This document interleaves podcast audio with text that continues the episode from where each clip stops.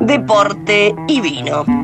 Pelota que abre para Nani, la tira larga Nani, pelota para Molina, Molina para la gente ataca, ataca, pega, gol, golazo, golazo, golazo, golazo, golazo, gol. Deporte y vino. Claro que sí. Hola, ¿qué tal? ¿Cómo están? Mi nombre es Vivian y los saludo desde la azotea de mi casa, ubicada en Montevideo, en la República Oriental de You Are Gay. Absolutamente entangada y con un martín en la mano, me agarran de muy, muy buen humor, ya que el sábado River ganó contra Godoy Cruz en un partido de los más bellos que yo he visto en mi vida. Llenito de situaciones impactantes y preciosas, con goles de Suculini, que hay que regalarle una gotita porque está despegado, Álvarez y por supuesto el padre de mis hijos imaginarios, Lucas el oso prato. Godoy hizo lo que pudo con tremendo gol de Badaloni, pero contra River no se puede, amiguito. También eh, estoy de buen humor porque hace unos días decidí eternizarme en el brazo del escudo del millonario, un momento absolutamente gallardizante, cosa que me va a traer alegría y orgullo eterno como nuestra banda. Y ahora eh, soy oficialmente una borracha de tablón, una total cabeza de termo. Solo me faltaría conseguirme un novio de boca que se llame Brian y estamos listos. También estoy de muy buen humor porque hace un rato mantuve las relaciones íntimas. O sea, no respetamos el distanciamiento social eh, un carajo acá. Entonces este segmento que bien hicimos en llamar Deporte y Vino va a salir con una sonrisa de oreja a oreja. Como ustedes se merecen, todo lecheado el segmento. Avísenme cualquier cosa desde producción si no se puede decir palabras como lecheado. Así que ya saben, el programa del día de hoy va dedicado al caballero que también me atendió toda la tarde. Solo voy a decir algo. 6 a 5. Estás loco, muchacho. Me hizo acordar Alemania-Brasil 2014, eh, partido del cual en algún momento vamos a hablar porque es la luz de mis ojos. Bien, por supuesto, eh, deporte y vino no es algo que flota en el espacio y la incertidumbre, sino que es el hijo bobo, o la hija en este caso, de Tribuneando, que sale nada más y nada menos por Radio La Madriguera. Yo no entiendo cómo eh, aún no, no, no, nos han echado a la mierda a todos, o al menos a mí. Pero bueno, el 2020 es un espacio tiempo al que no se le puede pedir ningún tipo de explicación coherente. Me identifica bastante, la verdad. Yo creo que si yo fuese un año, obviamente eh, sería el 2020, sin lugar a dudas. Como algunos eh, de ustedes sabrán, eh, el martes pasado no hubo deporte y vino por razones de fuerza mayor. Ahora el vino resulta que le dicen eh, cuestiones de fuerza mayor. No, en realidad eh, no hubo deporte y vino por motivos que son aburridísimos de contar y yo aproveché un poco también para zafar de tener que opinar sobre la muerte de Diego Armando, ya que yo misma eh, consideré que mi opinión al respecto no iba a ser lo más saludable del mundo en ese momento o sea, a ver, no es que yo sea una persona a la que le cueste hablar con respeto de las cosas, más si se trata de la muerte de una persona tan significativa para el mundo del fútbol.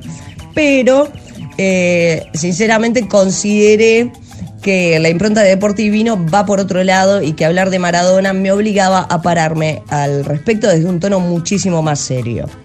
Entonces, enganchando con esto, hoy vamos a hablar de uno de mis jugadores preferidos en el planeta y jugador al que, al que el propio Maradona reconoció haber querido imitar sin lograrlo.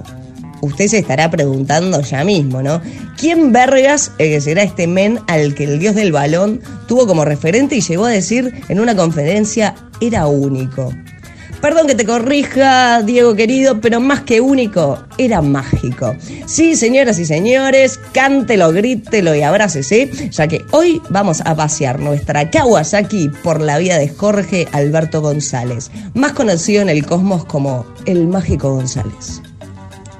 Este pedazo de poesía de deportista nace en El Salvador en el año 1958. Por suerte aún está vivito y coleando y cuenta con 62 años. Es de Pisces, no como Gachi y Pachi y esos dos pelotudos, y también es considerado uno de los mejores exfutbolistas de su país y uno de los mejores jugadores centroamericanos del siglo XX.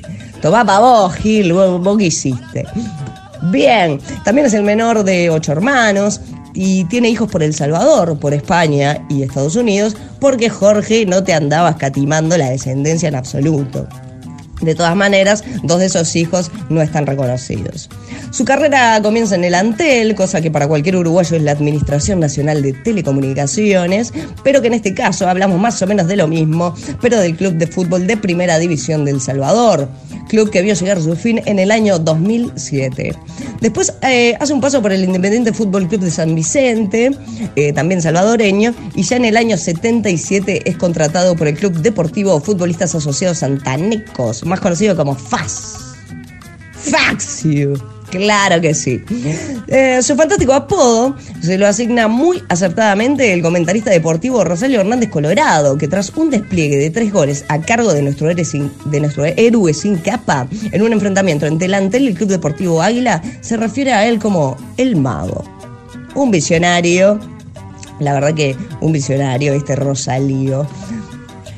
No vamos a, ningunear el trabajo colectivo, pero es el juego del mágico el que permite clasificar a El Salvador al Mundial del 82 que se llevó a cabo en España, en donde Italia se alza Mendy con la copa.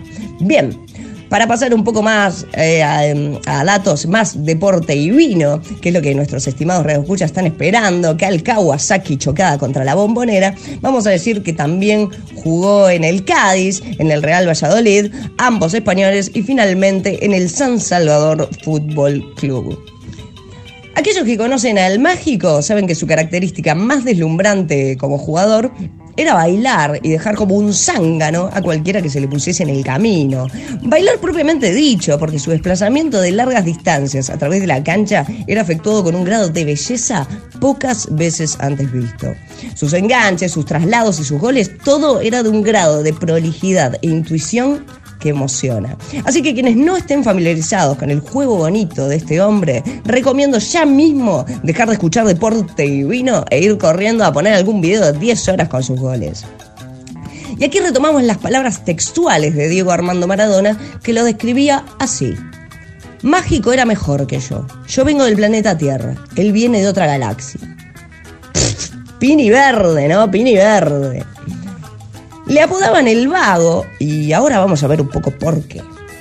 Se emborrachaba, era bastante, bastante indisciplinado, fumaba cigarros medio que uno tras del otro, se quedaba dormido, o sea, todo lo que está bien en el universo deporte y vino.